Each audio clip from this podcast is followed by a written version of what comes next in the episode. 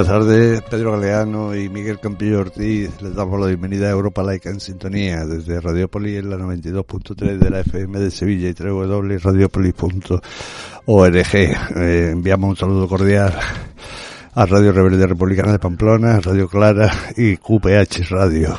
Europa Laica en Sintonía es una emisión mensual desarrollada por la Asociación Europa Laica en colaboración con Sintonía Laica. Este programa quiere ser un espacio de reflexión sosegada donde el sentido crítico, el rigor académico y la capacidad de análisis salen a la calle para difundir el ideal de la laicidad a todos los niveles. La libertad de conciencia y la igualdad de toda la ciudadanía sin discriminaciones es una exigencia de nuestra misma condición humana. Europa Laica en Sintonía ofrece un espacio de actualidad, pensamiento y militancia a todas las personas que quieran contribuir a construir en común una convivencia ciudadana más democrática, republicana y laica.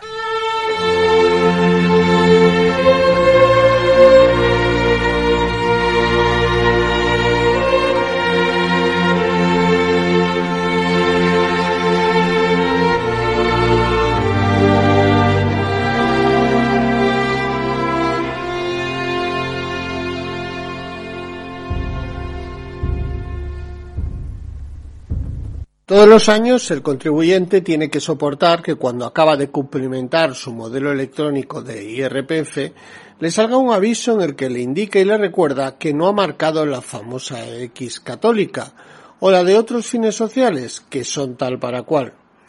Pero ¿por qué la agencia tributaria en el modelo electrónico de IRPF nos recuerda que no hemos marcado la famosa cruz?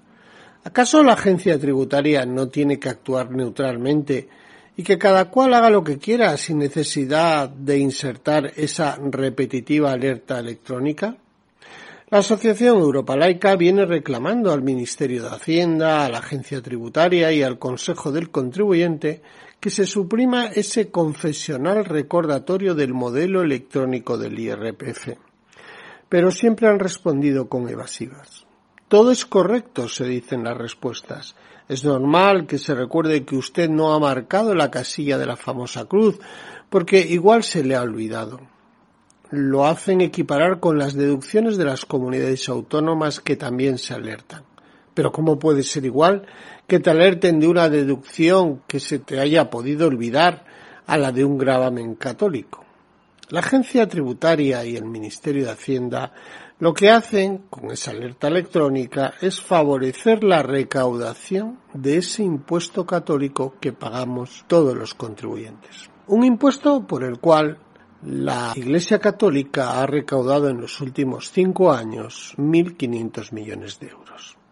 El Tribunal de Cuentas, tras años a negarse a fiscalizar este impuesto, lo hizo finalmente hace dos años, llegando a algunas conclusiones interesantes. En primer lugar, que el Tribunal de Cuentas reconoce que la asignación tributaria es una detracción de ingresos del presupuesto y por tanto no es un impuesto religioso que afecte solo a los católicos, sino simplemente una pérdida de ingresos en el dinero público, lo que afecta a todos los ciudadanos.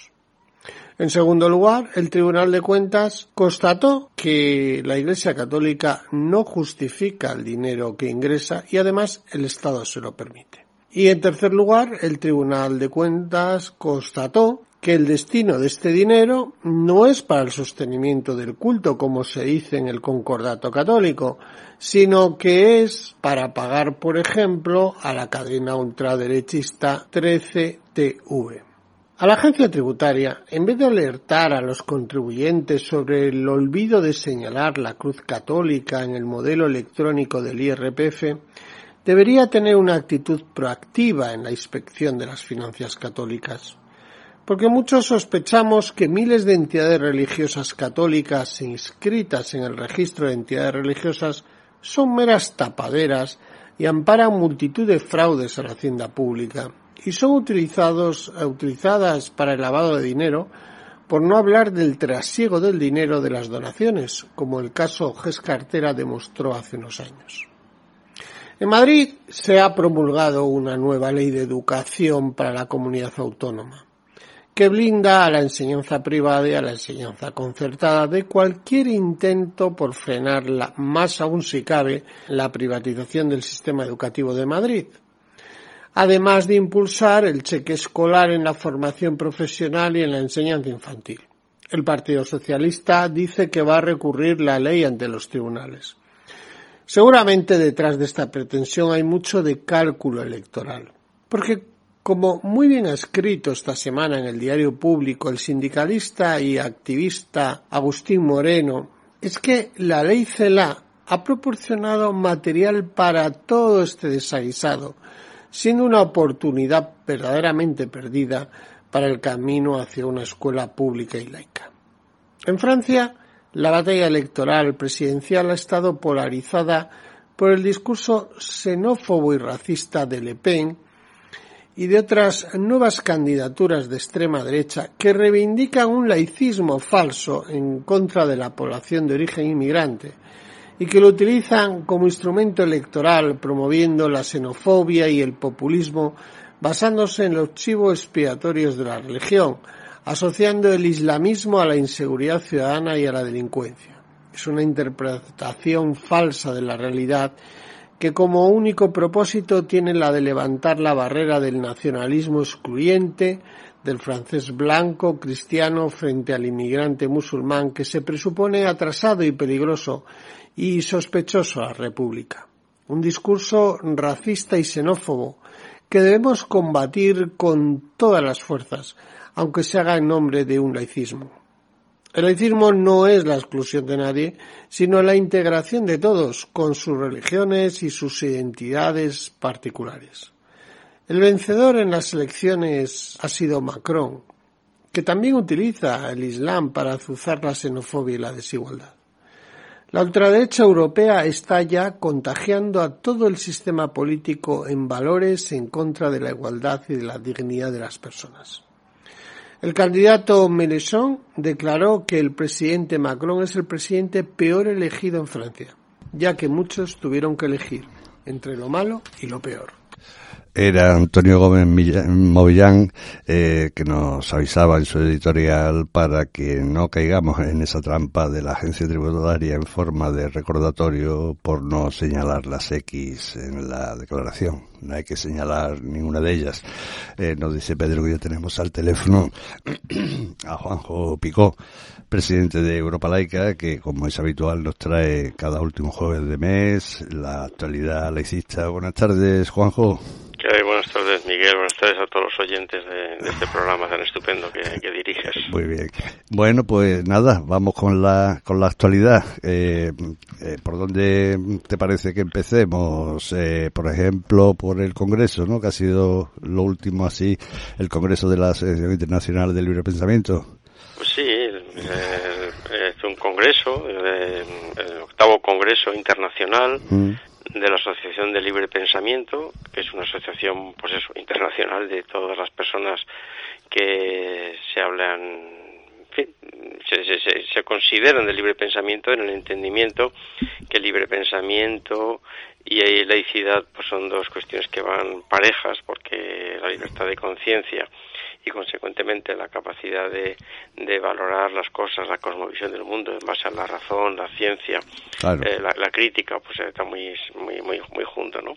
Entonces, pues han hecho ya congresos eh, en distintas partes del mundo. Europa Laica pertenece a la AILP y nos tocó pues hacer por turno, por digamos de alguna manera. pues eh, este congreso que lo hemos organizado este fin de semana pasado en el Círculo de Bellas Artes de Madrid con una asistencia pues casi de ciento y pico personas, bien presenciales o, online.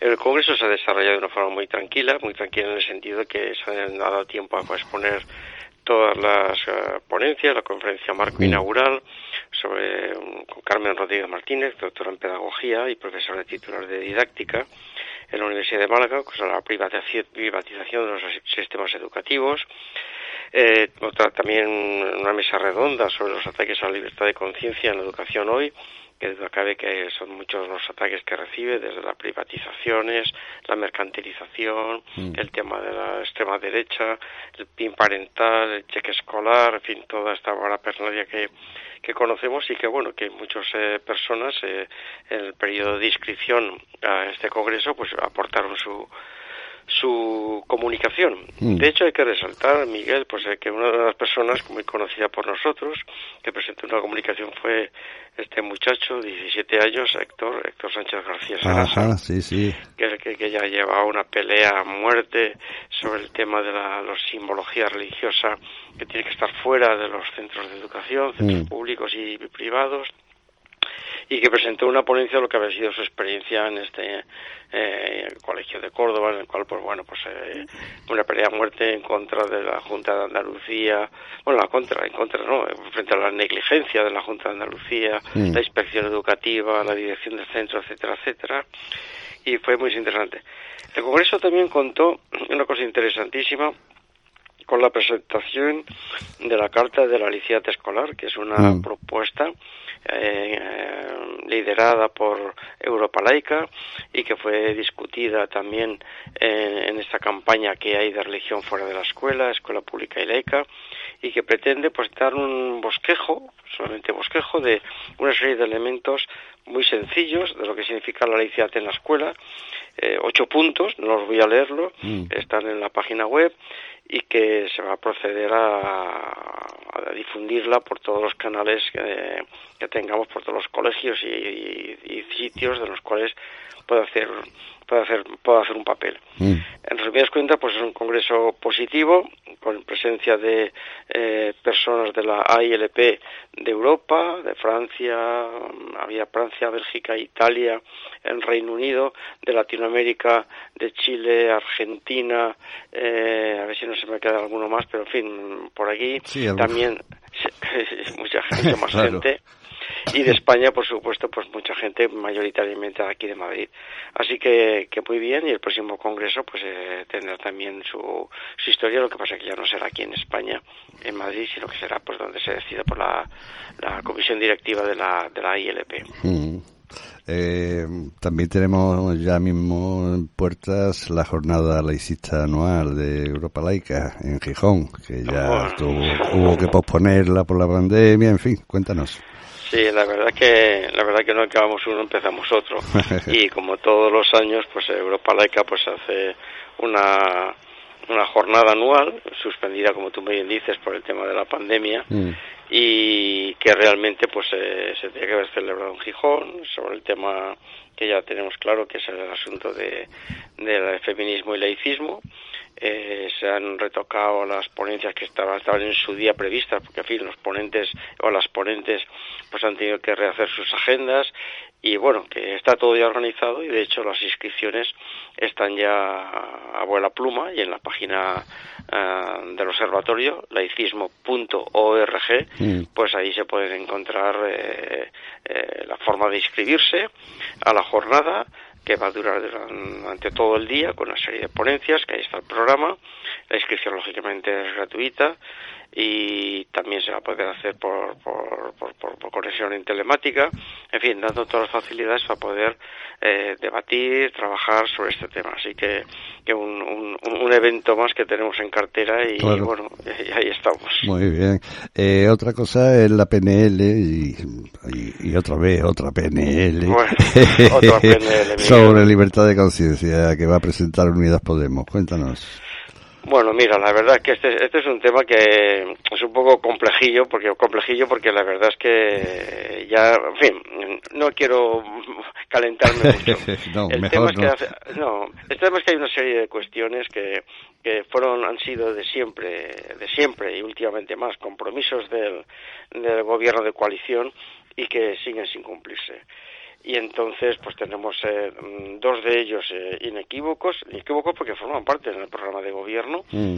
que es la que se promulgue una ley realmente de libertad de conciencia, no solo lo que actualmente hay de libertad religiosa, la, la, libertad religiosa es una forma de libertad de conciencia, pero, pero que hay muchas más conciencias diferentes, no solamente ateas, agnósticas, sino humanistas, eh, vegetarianas y todo, aquello que sea y el gobierno se comprometió a proponer una, una propuesta de ley, pero eso no tiene no tiene cabida porque incluso en el, plan, en el plan normativo que hay previsto para este año, para el año 2022, ni aparece esa, esa, ese mm. desarrollo. Y lo mismo ocurre con el tema ya venido del tema de las inmatriculaciones, que también el gobierno se comprometió en el, programa de coalición a tomar las medidas necesarias para revertir las inmatriculaciones. Y en su discurso de investidura de Pedro Sánchez. Y en el discurso de investidura.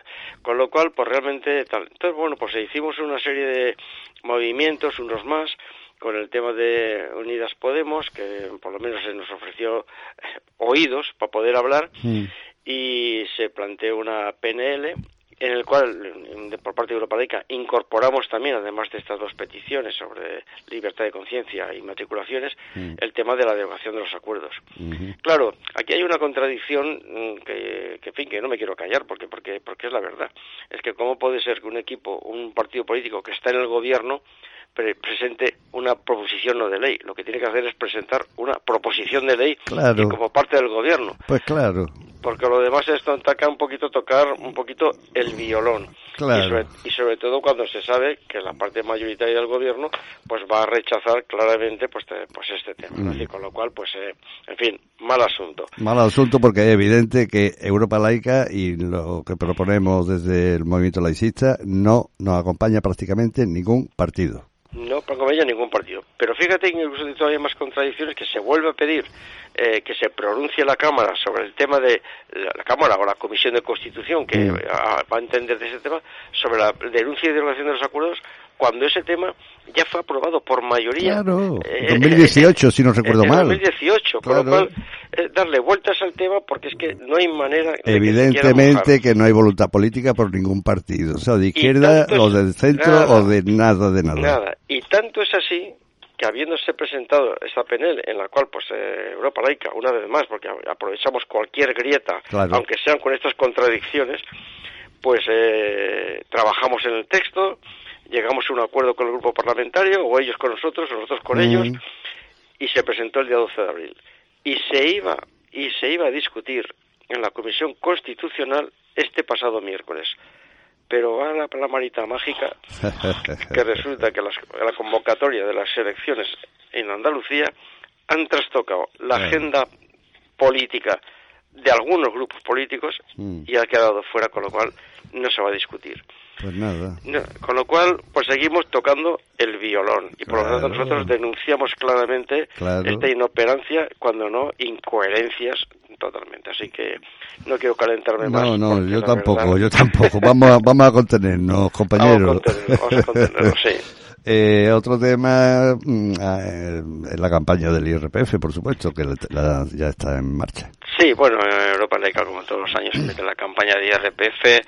Para esto la hemos arropado con un vídeo que ya está por las redes, que está teniendo, bueno, una cantidad de, entradas impresionante, porque es un vídeo de minuto 15 mm. segundos muy bien hecho, lanzando los mensajes eh, que no sé que nos incumben, no marcar y por qué no marcar ninguna de las dos casillas y en fin que, que estamos en ello más allá de que también pues en algunos territorios pues estamos saliendo a la calle como por ejemplo en Granada repartiendo folletos poniendo mesas de firmas mm. en fin dando el do de pecho como siempre se ha podido hacer con el tema del DPF como una de las campañas que lleva Europa Laica claro que sí eh, y otra campaña es la bueno una campaña que no es nueva llevamos con ella, yo que sé, si no recuerdo mal, pues 15 años o, o para allá.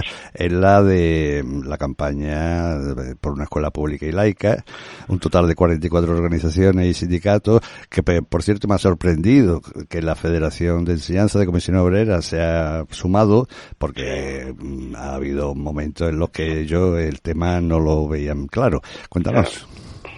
Sí, no, evidentemente es un tema. Pero mira, Miguel, perdón un poco que hay noticia de. Esto sí que es una primicia, ¿eh? Ah, venga. Mira, te vas a llevar una primicia. Venga, venga. Y es que eh, hace media hora, eh, yo, como presidente de Europa Laica, acabo de poner una denuncia, una, una queja al defensor del pueblo, precisamente por lo que se ha comentado en el tema del, del editorial, esa alerta que aparece en el ah, programa informático del IRPF en el cual te, llama la atención y oiga, que usted no, ha puesto ninguna cruz. una trampa, como decía eh, Antonio. Antonio.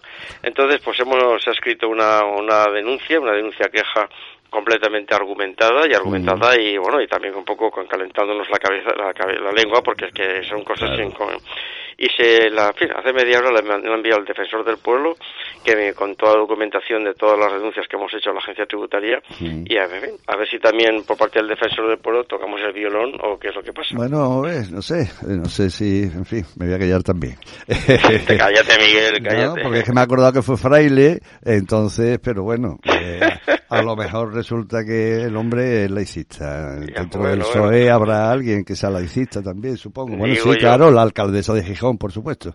Por supuesto, de eso ya hablaremos, sí, por supuesto. Eh, otra cuestión de la que queríamos, querías que charlar, bueno, eh, esta ministra de Defensa, que no hay por dónde cogerla, ¿no?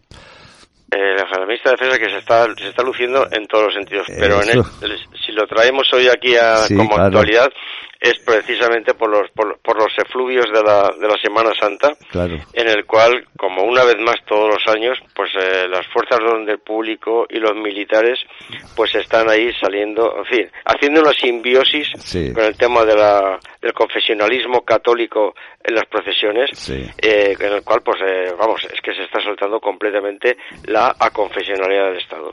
Y, en fin, como siempre, se nos ha calentado un poquito el casco y, y bueno, pues no, no hemos hecho ninguna de especial, sino precisamente lo que debería ser, pero que si no se empuja desde la sociedad civil, por ninguna manera. Y hemos escrito una queja a la ministra de Defensa, eh, diciéndole que vamos que de acuerdo con la normativa y que de acuerdo con la Constitución es que no tiene ningún sentido que las fuerzas de orden público que representan al Estado cuando un Estado es no confesional participen de esa manera tan activa en las procesiones de Semana Santa mm. eh, protagonizadas por la Iglesia Católica. Por lo cual, Vamos a ver qué contesta la señora Margarita Robles. Es que, es que deberían de mm, poner de lectura obligada, al menos de lectura, para todo el gobierno y todos los partidos y todos los políticos eh, la sentencia 24 barra 1982 del Tribunal Constitucional, hombre, para que sepan ya eh, eh, lo que, que, el Estado se prohíbe Asimismo, el, la interferencia de la participación en actos religiosos. En fin, bueno, vamos a la agenda que hoy viene cargadita. Eh, yo te, tú, yo traigo unas cosas, por ejemplo, ahora, a esta hora, debe de estar celebrándose ya la Asamblea Ordinaria Anual de Andalucía Laica, que también se puede seguir telemáticamente. Eh, otro, otro asunto de agenda es que el próximo 11 de mayo a las 7 de la tarde Raquel Ortiz, coordinadora de Valencia Laica, presentará y moderará un debate sobre escuela pública y laica con la participación de Rafael Cuesta y Francisco Delgado y se presentará el último libro de este eh, de la instrucción pública a la digitalización de la enseñanza. El evento tendrá lugar en el Colegio Mayor Rector Preset de la Universidad de Valencia, en la plaza del Forn de San Nicolau, número 4, Valencia. Eh, también otra cuestión de agenda es que dentro de la campaña de información sobre la financiación de la Iglesia Católica a través de la asignación tributaria del IRPF, las dos casillas, eh, Granada Laica, como tú decías, y Unilaica pasan por distintas facultades eh, universitarias. El, el jueves 21 de abril estuvieron en la Facultad de Ciencias de la Educación, eh, Granada Laica seguirá poniendo mesas informativas. Allí estará al frente nuestro querido Manolo Navarro. Eh, como digo, seguirá poniendo mesas informativas los sábados en la puerta de correos de 11 a 2 de la tarde. Y Unilaica volverá a participar en otra mesa el 12 de mayo en la Facultad de Farmacia. Una mm, eh, noticia más de agenda es que dentro del quinto ciclo de conferencias de título genérico El laicismo ante la nueva anormalidad, organizado por el Seminario Galileo Galileo de la Universidad de Granada, Granada Laica y Unilaica, junto con Ustea Enseñanza. En su sexta sesión será Francisco Delgado, expresidente de CEAPA y de Europa Laica, escritor, eh, ofrecerá la conferencia ¿Cómo queda la escuela laica tras la, la? Eh, de la institución pública la digitalización de la enseñanza. El acto tendrá lugar en el Salón de Grados de la Facultad de Ciencias el jueves 5 de mayo a las 7 de la tarde. Esto se encuentra en la avenida Fuente Nueva, sin número de Granada. También se retransmitirá en directo a través del canal de YouTube de Granada Laica. No sé si tú traes alguna noticia de agenda, Juan. no, no, Miguel, te lo, he seguido completamente a ti y veo que está cargadito el tema. sí, sí, sí que estaba cargado. Bueno, pues si no tienes más cositas que decirnos, eh, hasta el próximo jueves, entonces, hasta el próximo del, del, mes de mayo, ¿vale? Pues, pues, un abrazo muy fuerte, Miguel. otro para ti, otro para ti. Hasta pronto.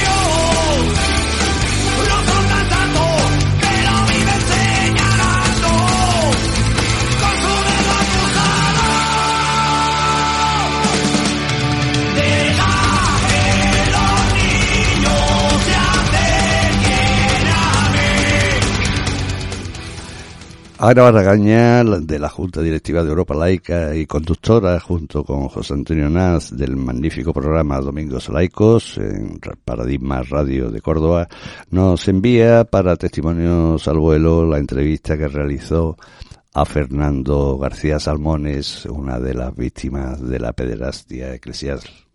Muy buenas, Fernando. Eh, bueno, tenemos hoy la suerte de tener aquí con nosotros a Fernando García Salmones, eh, que es eh, el, portavoz de Infancia Robada, la Asociación Infancia Robada. Y bueno, te, llamamos de testimonios al vuelo porque la semana pasada yo creo que fue tuvimos un jueves espectacular para bueno para las víctimas de pedrastia y para los que os apoyamos porque en el Congreso de los Diputados por fin se aprobó una comisión para poder investigar. ¿Qué, mm, ¿Qué, te parece? ¿Qué valoración haces eh, finalmente con la comisión que se ha aprobado? Bueno, pues eh, como muy bien has dicho, fue un momento mm, magnífico. Imagino que cualquier persona que busque el bien social y cualquier persona que sea religiosa querrá que se busque la verdad y que se resuelva un asunto que es una vergüenza que exista y que sea protegido por instituciones, ¿no? Que son instituciones que además reciben ayudas económicas del Estado, ¿no?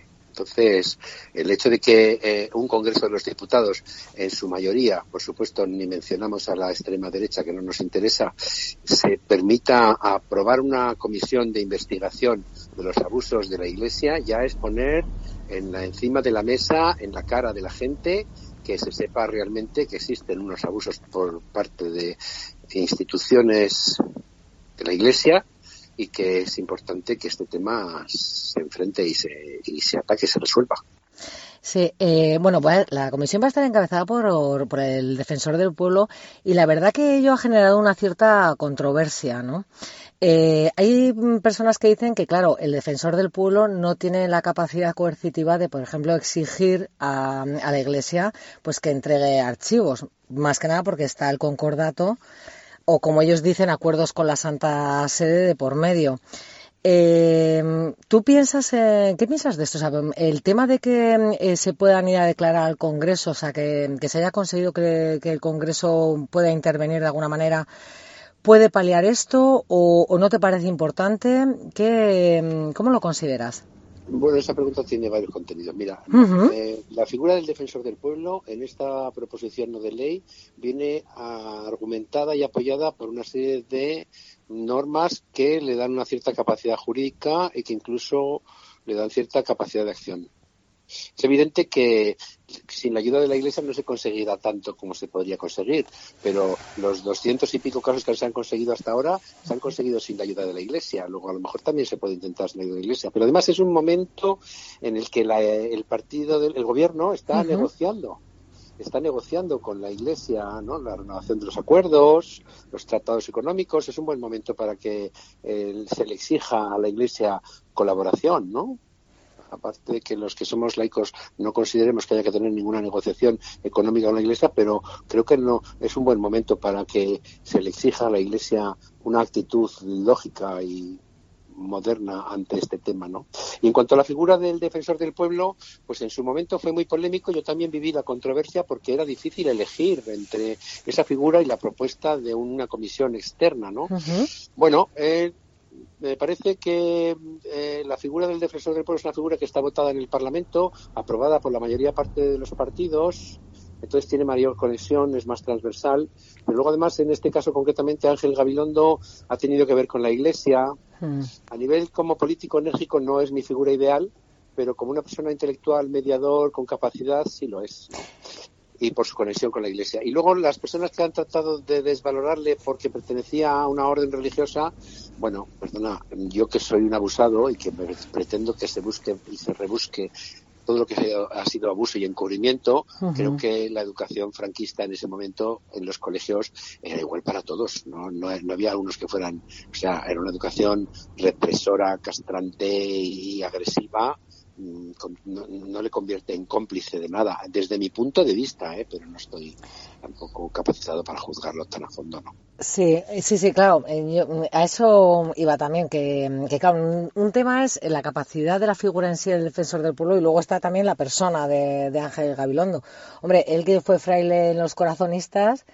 Y... Pues eso es una buena figura, ¿no? Porque eh, interesa a una persona que sirva de mediador, que sirva de acercamiento entre los investigadores y la Iglesia, ¿no? Que es la, el modelo que ha seguido en Francia, por ejemplo, ¿no?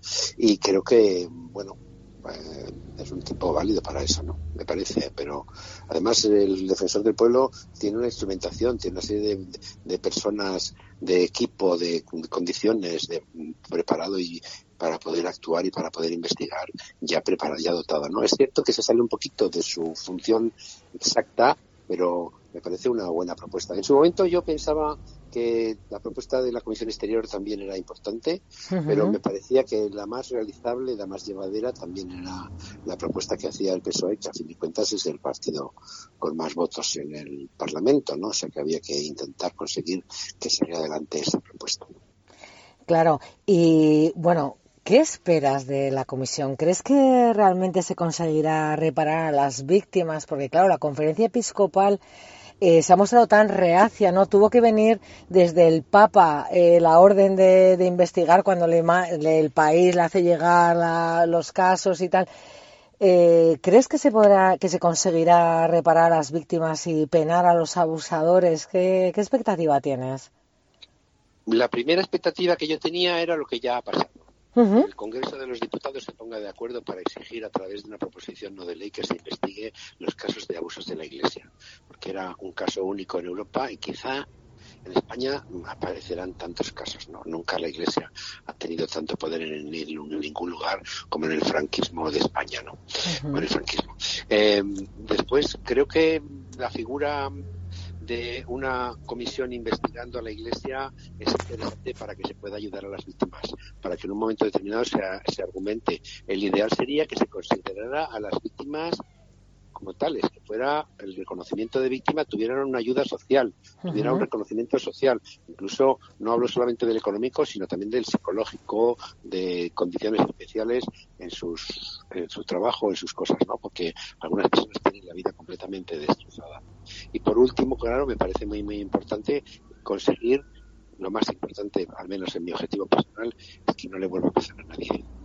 Lo que ya ha pasado no se puede cambiar, pero sí podemos interferir en el futuro. Si la Iglesia reconoce, si en las casas de la gente se escucha hablar de este tema, si un niño siente que lo que le está pasando no es bueno, que la persona que le está tocando no es buena, eso que tiene que vivir lo tiene que contar en casa y que lo puede contar en casa, hemos avanzado mucho. Sí, totalmente. Y luego, mm, claro, también tenemos un poco que depende de lo que se alargue o no la comisión, pues no sé si se podrán llegar a, meter en el tema del encubrimiento, ¿no? Que, porque claro, a nivel institucional, eh, quizá haya sido tan grave mm, el encubrimiento como la el abuso en sí, porque claro, eso ya era algo estructural. ¿Crees que de alguna forma se podrá cometer o quizá si hay que mm, hacer la, investigación en lo que es la legislatura, pues esto se vaya a quedar fuera o no sé, ¿cómo ves el tema del encubrimiento? Yo creo que es un tema mm, complicado porque hmm.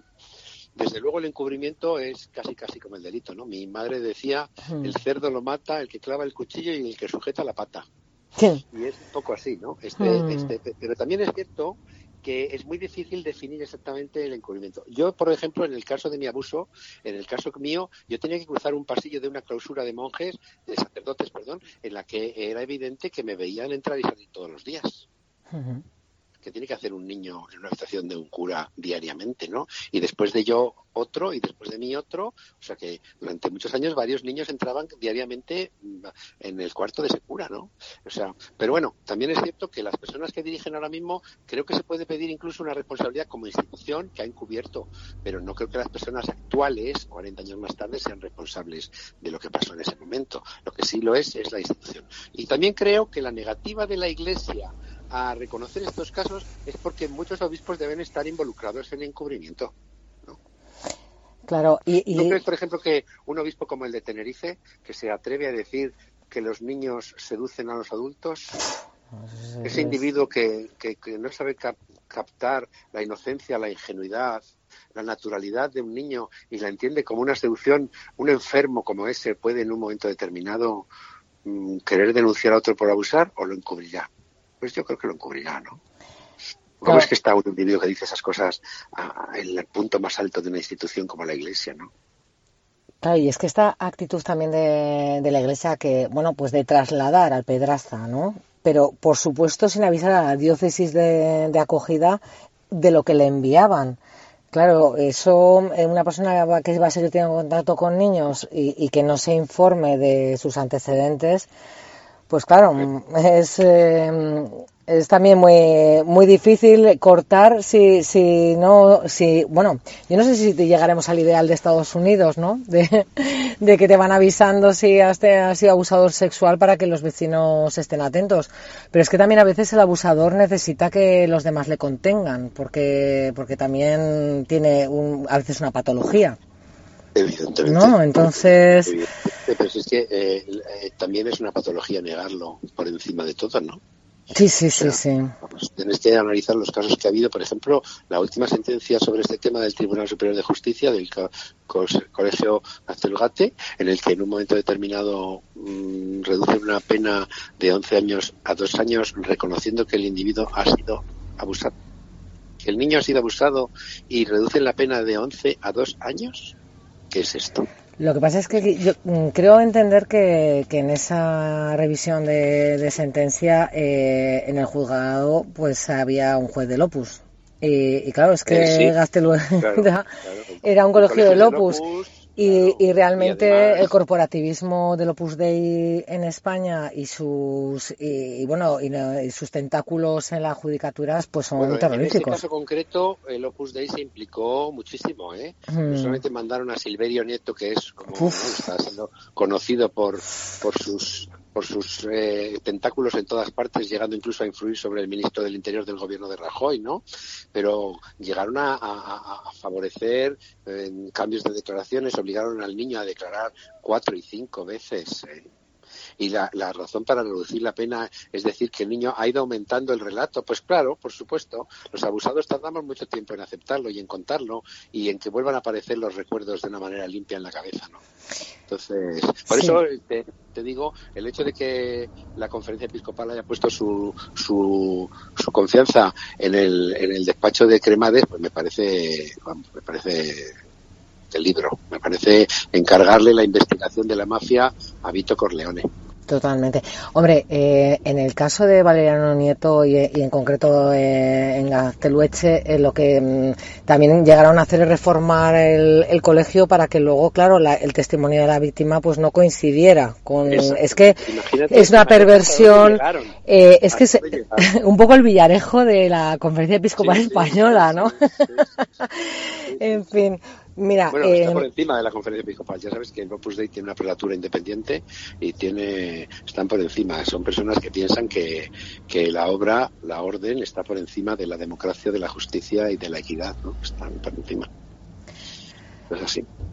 En fin, Fernando, eh, de verdad, muchísimas gracias. Ha sido un auténtico placer, como siempre. Ya sabes que em, estamos, vamos, os abrimos micrófonos en cuanto tengáis algo que decir y y porque realmente mm, es un tema que ahora mismo tenemos una oportunidad histórica de que se consiga algo y, ojalá, ojalá. Estamos en un buen, momento, ya hay logros, ya hay logros, no sé hasta dónde llegaremos, pero ya estamos en un buen momento. Muchas gracias por poner vuestra atención sobre este tema y, escucharnos. No, muchas gracias a vosotros, mucho ánimo y, que, y que estamos con vosotros a tope, de verdad. Un abrazo. Un fuerte abrazo, Fernando. Gracias. Durante estas últimas fechas vacacionales, en España se han vuelto a producir miles de procesiones de Semana Santa con la salida de importantísimas esculturas por las calles y plazas de nuestras localidades. También ha habido lágrimas cuando la lluvia impedía algunas de ellas. Después de dos años sin poder salir, la gente estaba ávida de vacaciones, pasos de Semana Santa, procesiones, saetas, tambores y, por qué no decirlo, de festejar en bares y restaurantes la vuelta a la vida social. Hasta aquí no habría mucho más que decir. Los creyentes están en su perfecto derecho a utilizar la vía pública y a expresar su devoción por las diferentes vírgenes o cristos de sus respectivas cofradías. Igualmente, los no creyentes tienen la opción de participar en este folclore popular y disfrutarlo o no. Ahora bien, hay que distinguir hasta dónde llega la fiesta popular, la devoción religiosa y la implicación institucional.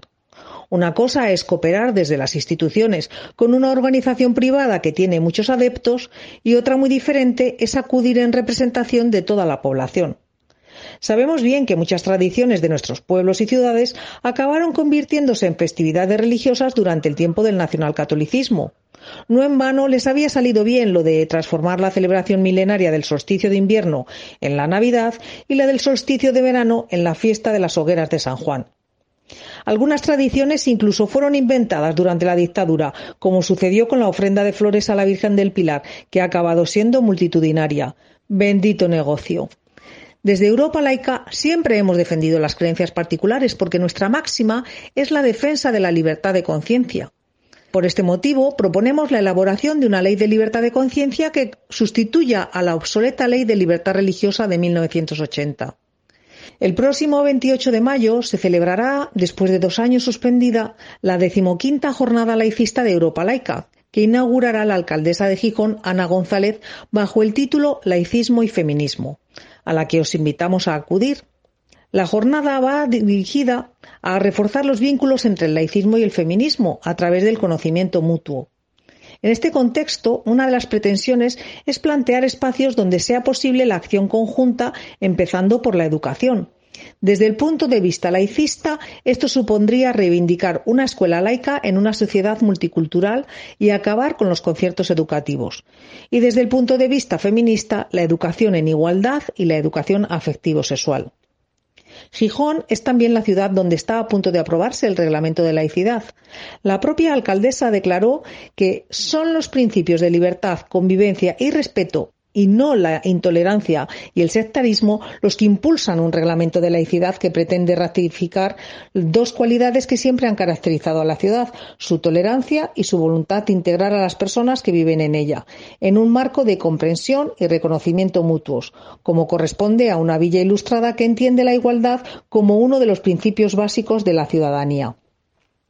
No hace falta recordar que en un Estado laico es fundamental que se den las condiciones jurídicas, sociales y políticas para que haya garantía de igualdad y libertad de toda la ciudadanía. Luis Fernández, presidente de Asturias Laica, recuerda que el laicismo es respetar a todos.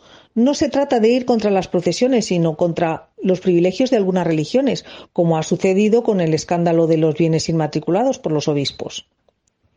Como coordinadora de Alicante Laica no puedo dejar de recordar que hoy jueves 28 de abril es festivo en la ciudad porque se celebra la tradicional romería de la Santa Faz, también llamada Peregrinación de la Esperanza.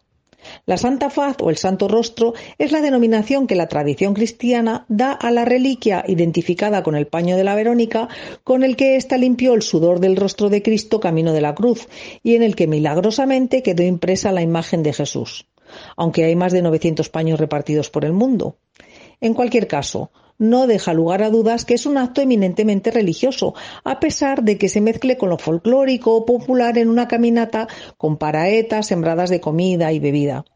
No es casual que todos los festivos a nivel nacional sean por motivos religiosos, más concretamente católicos, algo que podríamos considerar normal después de los 40 años de nacionalcatolicismo y de adoctrinamiento en las escuelas. Sin embargo, la España actual es diferente, es diversa y plural. Los datos apuntan que solo el 58% de la población se declara católica. Sin embargo, el número de practicantes es muy inferior, como lo demuestra el hecho de que nueve de cada diez matrimonios en España se celebra por lo civil. Hay estudios que señalan que los españoles más jóvenes son cada vez menos creyentes. El 63,5% de los ciudadanos de entre 18 y 24 años no tienen ningún tipo de creencia. Casi el 40% de los alumnos de enseñanza secundaria eligen una materia alternativa a la asignatura de religión y en comunidades como Cataluña y el País Vasco el porcentaje es mucho mayor, cercano al 60%. En Ceuta y Melilla superan el 70%. Con esto queremos decir que los políticos deberían basarse en la realidad de la población a la que representan y para ello es necesario que se involucren con la laicidad del Estado, porque el laicismo es el único garante de la libertad e igualdad de toda la ciudadanía. Desde el grupo de socios de Alicante Laica hemos emitido un comunicado para exigir la independencia de las administraciones públicas respecto a las confesiones religiosas. Por el respeto a la libertad de conciencia de toda la ciudadanía, ningún funcionario público deberá participar y menos ser obligado a ello en su condición de tal. Denunciamos que los partidos políticos, amparándose en la tradición, convoquen a sus afiliados y simpatizantes a participar en la romería, en algunos casos camuflada de marcha cívica. Pero no podemos obviar que es una peregrinación religiosa que sale de la concatedral para culminar con una misa oficiada por el obispo en el monasterio donde se guarda la reliquia que se venera. Alicante Laica reivindica un calendario laboral y escolar de carácter civil, así como un reglamento de protocolo que regule la laicidad de las instituciones. En Europa laica se defiende el laicismo como principio democrático de convivencia en una sociedad que es plural era el siempre certero renglón torcido de nuestra compañera eh, Asunción Villaverde, coordinadora de Alicante Laica y miembro de la ejecutiva de Recuperando y de Europa Laica también. Eh, vamos a las efemérides, Pedro.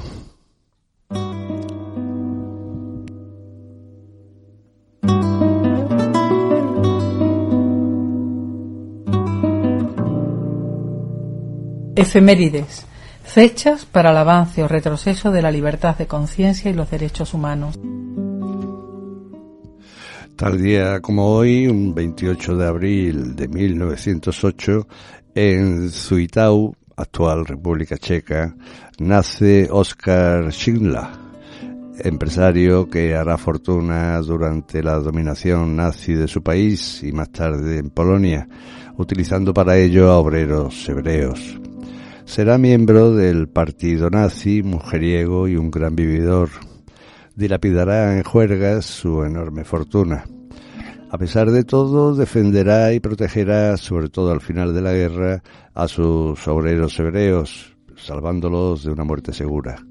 Para ello trasladará a 1.200 de ellos a una fábrica en su país natal.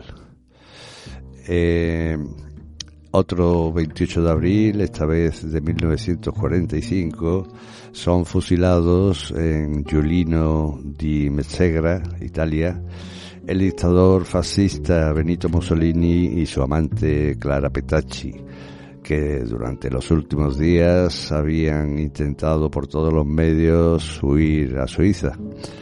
Ambos fueron capturados por partisanos italianos y fusilados por orden del Comité de Liberación Nacional. Sus cadáveres, colgados de los pies, serán expuestos públicamente en las calles de Milán.